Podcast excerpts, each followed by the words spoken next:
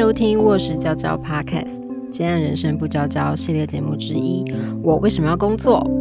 我是卧室文化的执行总监蔡雨辰。常举的例子，我比如我跟阿早吵架嘛，嗯，吵吵，因为我我是双子座，可能我比较容易火吧。有时候吵完我就立刻去写作，因为我可以马上忘记刚刚的痛苦。阿早会生气吧？不是，他会他会觉得你真是一个没心没肺的人。我说不是不是，我其实就是难过的去写作，他不相信，真的，我只是为了忘忧。你也曾问过人到底为什么要工作吗？除了薪水，我们还能在工作中获得什么呢？冒险与刺激、意义感和成就感。我们能在工作中成为自己吗？欢迎回到卧室娇娇，这样人生不娇娇的我为什么要工作？我是蔡雨辰，非常感谢大家继续回到这个节目。今天非常高兴呢，邀请到，呃，我们刚刚在开录前又小聊了一下，才发现我们今天的来宾呢，应该是这个节目开录以来第一位觉得自己可以不用休息，非常热爱工作的人。我们来欢迎今天的主角陈雪。嗯，欢迎，谢谢。刚刚聊得太开心了，那个很开心来到这里。呃，今天呢，我觉得蛮特别的，就是我们会特别邀请陈雪来上《我为什么要工作》这个节目。其实起心动念不是邀请陈雪聊她工作狂的部分哈，嗯 是刚刚才知道的，而是我发现今年啊有一个调查很有趣，他是在说两千年后的世代，尤其是女性，就是如果分性别去调查的话，梦幻职业的第一名其实是作家。然后呢，如果不分性别的话，也有第六名。就是现在年轻人，你可以想象，两千年之后出生的年轻人，嗯很多人对作家这个职业好像会有一些憧憬，跟可能不切实际。不切实，应该是不切实，对不起，身为幻想。身为姐姐跟阿姨的那个打破。好，所以呢，其实我蛮想就是聊我们之前邀请的来宾比较多都会是呃接案工作者啊、嗯译文工作者，他可能有文字也有影像，各方各面各种各类。可是其实真的比较少，就是我们会认定他就是一个作家。嗯，对，其实我觉得在台湾要说自己的职业是作家的人应该不多诶、应该其实蛮多人啊、呃他可能是编辑啊，就是他好像我觉得好像专职，尤其是年轻时代啦，会比较就是困难一点。对，不容嗯易。所以我觉得今天这一集真的蛮特别，想请陈雪雪雪来聊一下这整个历程。我觉得可能也可以给年轻的，因为我们的呃听众应该有蛮多是年轻的孩子在学的学生，他们可能会从这里会想要知道，呃，如何去想象未来的职涯。所以蛮想请学学聊这个历程的。所以，我们今天的节目的第一 part 呢，其实有看过陈雪的书的听众应该都知道，陈雪其实做过非常非常多种工作，她也不是呃一毕业就成为作家。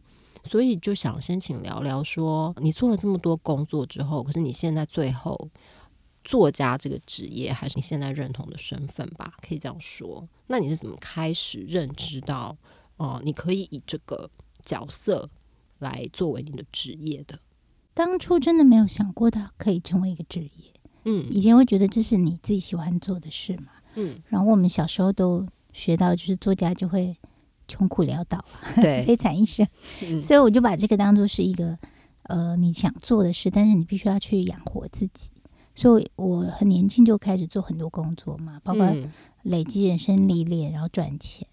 所以我到二零零六年已经出了很多书之后，我才会人家问我，我才会承认说哦，我我是一个作家这样。嗯可是那时候也还没有觉得那是你的职业，嗯嗯嗯，我觉得应该是说单纯就用写作来养活自己。嗯我觉得我可能要到二零一二年以后才稍微比较可以。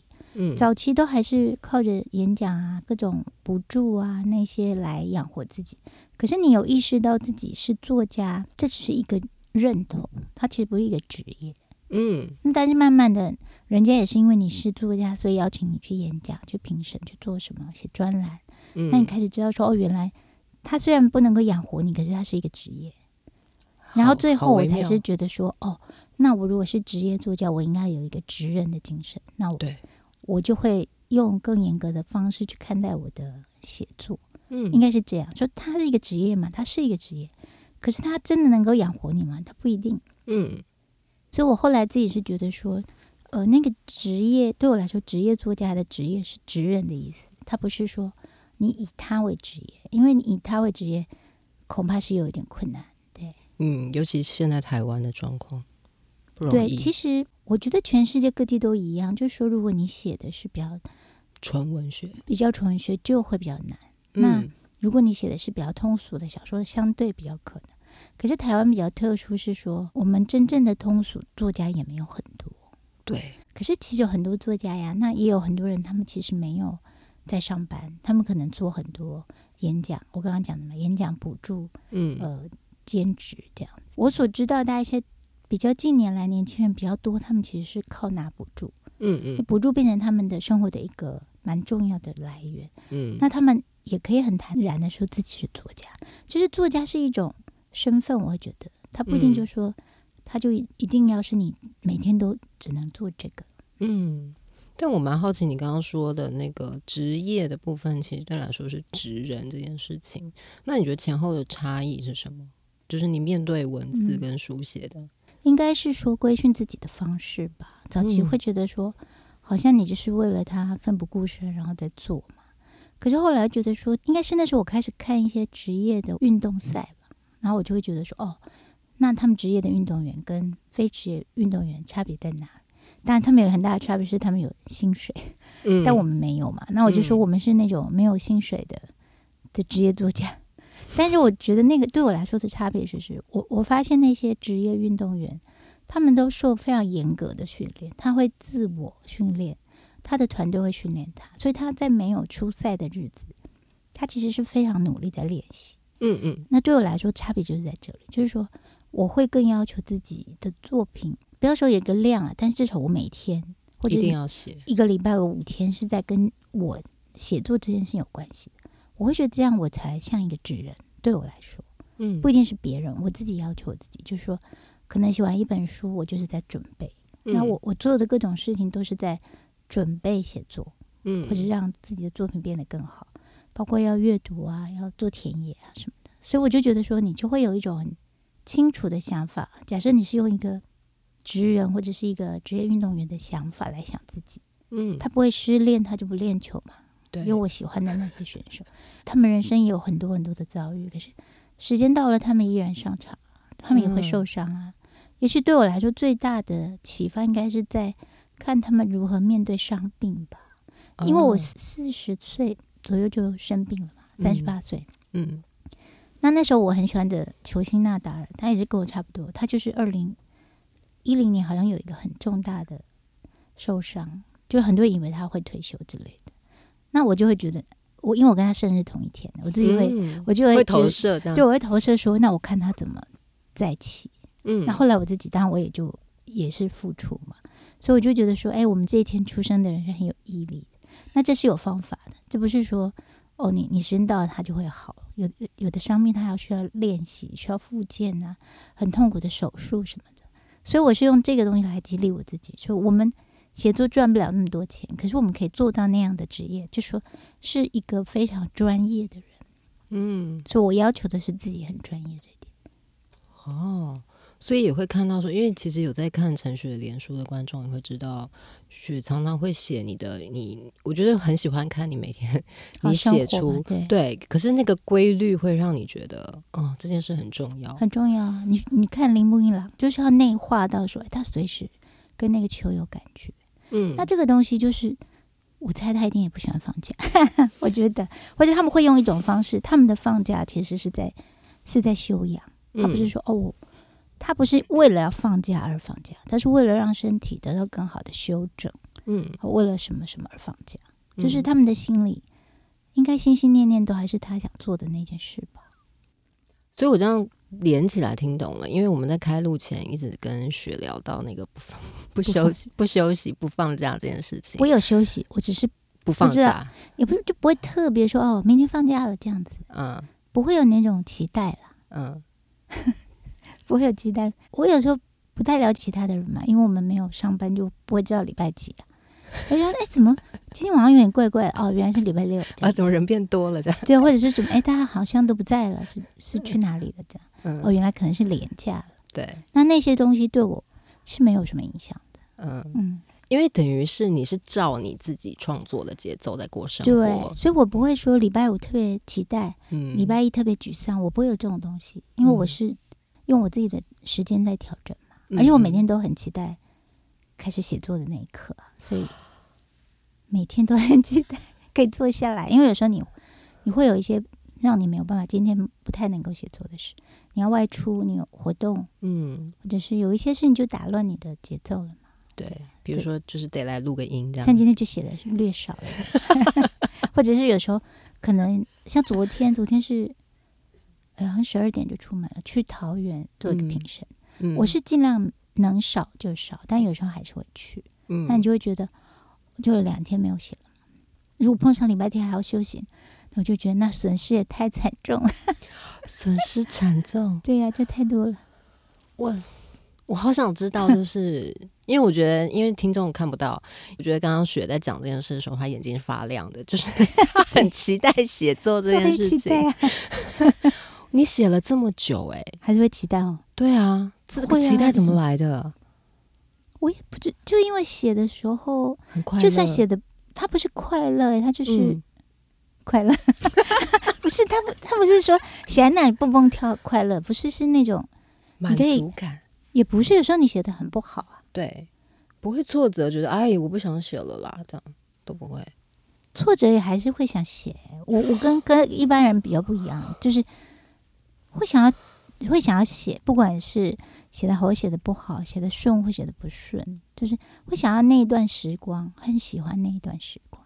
你可以描述那个感觉，就是你你比如说我都会听音乐嘛，嗯你就放音乐，然后打打开电脑，那你就开始打字啊，你就会那一段时间你是跟别人都没有任何关系，你会进入一个写作的状态，你可你可能正在你的剧情或你的构思修改，就是会觉得非常宁静，非常你可以非常的投入，然后你可以启动你的想象，嗯然后那个时候你你有什么东西你完全会忘记。我有时候我常举的例子就是我，比如我跟阿早吵架嘛，嗯吵吵，因为我我是双子座，可能我比较容易火吧。有时候吵完我就立刻去写作，因为我可以马上忘记刚刚的痛苦。阿早会生气吧？不是，他会他会觉得你真的是一个没心没肺的人。我说不是不是，我其实就是难过才去写作。他都不相信，真的，我只是为了忘忧。我有难过，我也有，或者我身体不舒服，或者是，可是我发现我只要去那里打几个字啊，我就会好诶、我那几个小时是不会不舒服。那这么好的事怎么会不喜欢呢？真的，对啊，或者我我是真的蛮厉害。比如说我在写《无父之城》的时候，我们楼上在装修嘛，嗯所以我一开始我还去图书馆，因为那个声音真的太恐怖了。后来因为各种原因，我来不及吧，还是什么，我就是想说，后来我就在那儿写。他在楼上真的是乒乒乓乓，我就这样，而且那样可以打字打很大声，我很喜欢打字打很你喜欢有声音的键盘这样？就我没有克克制的话，我就这样很舒爽的。嗯，我还是把它写完了，就是在那个工地，因为我发现他要三到六个月，我觉得我不可能每天穿越公园这样子，因为嗯我有很多参考的书，嗯那时候那个比较麻烦。嗯，我觉得连噪音我都可以克服，那已经没有东西可以阻挡你了。我也觉得没有。小例 子，对，只有只有小例子对小例子。对，所以我想，但是这个是训练出来的了，就是说，呃，我相信一定有人坐下来写不出来会觉得难受，嗯。可是我可能是连那个难受都是在我都接受，或者是说我我蛮珍惜那个感觉，就是你在苦恼，你在想不出来。嗯，像我现在是在重写，一般人大概觉得悲剧吧。我已经写十四万了，我把它不算作废了，就是我就把它收起来重写一本这样子。很多人应该如果遇到这种打击，可能会，就不想动了。可是我没有啊，我还是嗯，就而且因为重写更要积极，不是吗？因为已经两年的时间都两年，我写了两年呢。嗯是是你自己决定重写的，嗯，各种原因觉得先把它搁置，重写一本好了。对，就写到后来觉得有一点乱掉了，觉得你你写出来的东西跟你原来预设的不是那么相像，嗯好像心境可能也有改变，种种吧。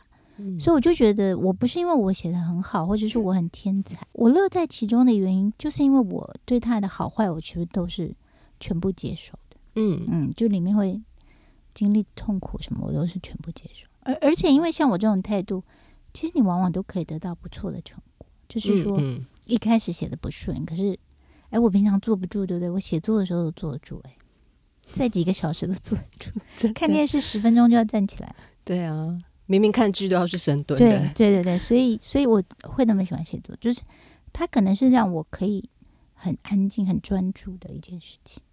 其实我哦看书也可以看很久了。原来是这样，我觉得听起来应该就是创作的世界是让你成为你自己的世界耶。对对对，我觉得是你会全然的可以释放你所有的嗯东西，你的能力或者你的嗯想象跟你想望的东西，你渴嗯望的东西，你把它创造出来了。那这个是很迷人的过程。我觉得刚刚这样听下来，有一点可能不一定这个东西所有人都可以去模仿跟感受。可是我觉得学讲了一个很重要的、比较实际，大家可以操作的，就是说，你如果要做这件事情的话，把它视为专业跟练习它，我觉得至少是很重要的。那你必须要持之以恒。对，但或者是说，比如你可能不能天天，但是就是你给你自己一个时间嘛，比如固定。我我觉得训练一个习惯是蛮重要的。我认为我可以成为现在的我是，我很早年就有一个很好的工作习惯，嗯，就是我知道说点滴累积是很重要的，因为有的人是会觉得只有一点点没有意思，他要写他就很畅快。嗯可是我以前工作让我没办法那样写作嘛。我嗯后来发现，我第一本长篇就是每天晚上写两三个小时，写八个月写完的。那那嗯时候我是一边在工作，都做到十二点。哇塞，对，所以我就发现说，不要小看那个一天一两个小时，其实你把它累积起来，那是很惊人的成果。可是往嗯往我们会不愿意去累积，是因为短时间你看不到成效。嗯我的习惯，我会把它写在行事历里面，就是每天写多少字多少字。啊，比如说现在已经这样的管理吗？也不是管理，那个是给自己一个激励，就是说哦，你实际看到了累积，比如说一嗯万、一万两千、一万三千、一万，然后但有时候会减少，可是你就会看到它从无形的东西变成有形的东西。我我我常常用各种方式给自己激励，嗯因为那个时候也很穷啊，也没有名气，写你写的东西也不会得到什么现实上的报酬，所以你会给自己怎么说呢？回路也有关系，就是你做这件事情的时候，你会快乐，其实是跟你的心态有关系嘛。所以我尽量对我尽量去建立一个比较正向的循环，说哦，我看到的是我的累积，我看到的是我的进步，而不是我失去的或者我的挫折。我用这种方法慢慢训练我自己。所以这件事可能从很年轻的时候就开始做了，他现在已经成为习惯了。对，而且我做每件事情都这样，就是我在工作也是这样。怎么说？每一件事，因为我以前常常做很辛苦或者很不想做的事情，我都会尽量去让他可能比较有意义，或者是说，就是我会马上去做，嗯即使我不想做，嗯，但我现在需要做它，我就会把它完成。哦，就在这个事情里面找一个乐趣，或是找一个意义，这样。你不会逃避，对，就是我不会逃避，就是尽量不逃避啦。因为像我们一般人就会觉得，你眼前有五件事，你绝对会我一定立刻一二三四五这样，所以是做一件少一件。我会那种心态，就是说我会不让自己有太多时间去想那个怎么办怎么办，我就是会马上先随便拿一件起来做，这样。开始做就对了。对对，因为我我觉得这样子你就会马上少一件事，然后你的心里就会有一种减轻了一份压力的那种感觉。因因为我很了解那种压力大概是怎么来的，所以我就觉得从减轻自己的压力。嗯其实你往往不是不想做，你是没有头绪，或者是想到这么多你就很累。嗯那你先做掉一件，就剩四件了嘛，嗯然后三件两件，你不是越来越快乐了吗？我是这样想的，就是我就尽量，因为我常常也会有忙到真的真的那个事情就是千头万绪，对啊，那我就会赶快。还有我一个方法就是，我会先每个都做一点点。嗯。对，那你就很明显的开始每一个都有进度了，嗯。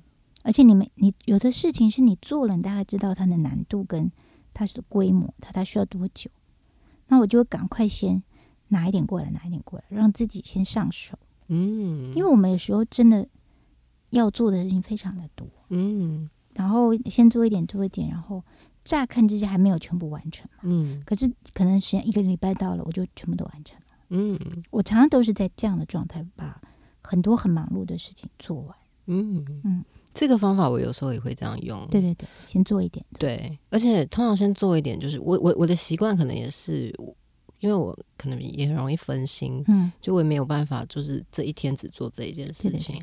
可是当你一开始了之后，那个事情可能会放在你的心里，对，它就发芽了嘛。对，对啊，然后你可能做别的事情，它其嗯实还是在你脑内嗯发芽的。当你明天再回来的时候，它的进度会比前一天快一点。而且我还有一个方法，就是为什么我说我没有在休息，就是我是用工做不同的工作来休息，就是因为那样其实你有休息。我有看过一个医学报道，怎么说？怎么说？就是他说你这样子反而比你躺在那休息更有效，哦，就是转移注意啊。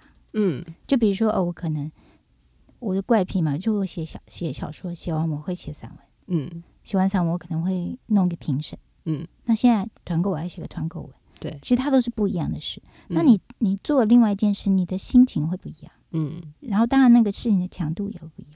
可是如果你每做一件事都要休息两个小时，你看你你一天能做几件事？可是实际上你像我写了小说再写散文，我会觉得我得到休息，因为那个强度不同。嗯要写小说需要的专注度，你说写散文会觉得哎好舒服，你反而得到了一个舒服，觉得好这样好，相对轻松嘛，而且疗愈嘛。那写完你就有稿子了，对，所以我就会用工作跟或者是哦，比如说这时候做一个功课，嗯。那这也是，嗯。就是我比较没办法说哦，现在躺下来休息这样，嗯，因为我觉得那对我来说比不上晚上彻底的睡觉。嗯。我白天就是尽量就是把工作都完成，然后我要休息，我就真的会休息。比如说我晚上我就没有做事了，嗯。我就可以比别人早休息，嗯。因为我白天是很密集的在工作。嗯。我就想要工作的时候专心工作，休息的时候专心休息，嗯去运动啊，走路啊，然后让自己不用为了那些事情烦恼。嗯我我真的人生小时候以外没有当作家有很少为了写作熬夜的，几乎就是没有几次这样。哇哦，嗯，因为这样听起来，你其实是很在那个当下，你的注意力不会被分散。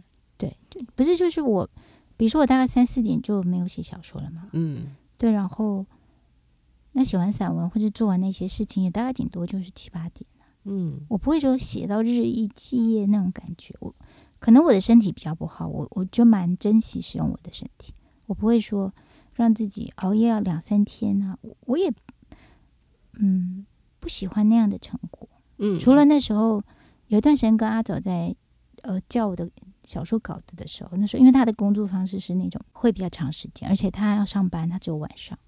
那时候真的有有一段时间是会熬夜，然后我觉得好痛苦，我绝对不要那样写作，我觉得那样对我来说不是加分的事情。嗯嗯嗯，可能是不得已才能，对对对，那我尽量不要不得已，就是嗯不让自己有那样的状态。嗯嗯嗯，因为本来很想要具体的问如何持之以恒的写，可是我觉得现在有个很明确的嗯，答案了。我觉得那个节奏跟专注度，我觉得这可能真的不容易，因为尤其现代社会，就是大家的注意力跟真的很容易分心，各种呃媒介，然后各种平台会让你跑掉，所以你都没有被这些东西影响，不容易。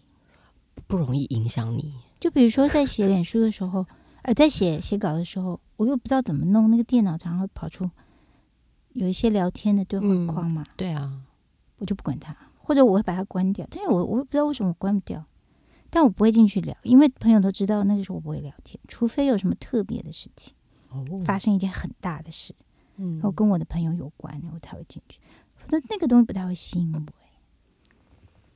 所以就比较不会分析。可是我我想应该是这么说：如果你是一个年轻的写作者，你嗯一定不可能像我这么老练。嗯，可是你还是可以找出一个让你自己，比如说这样讲嘛，你要一年或两年之内有成果，嗯那你去规划一下你，你可以算嘛，你的字数需要多少，你大概要完成多少东西，那你必须要掌握时间，你才有办法完成这些东西。对，那我的习惯就会是从我两千零二年来台北专业写作以后，嗯，我就会希望我一到两年可以出一本书，不管是散文或小说。嗯可能两到三年出一本小说，这样你自己这个时时间表抓出来以后，你就会知道你每天要做多少工作啊，否则你出不来嘛。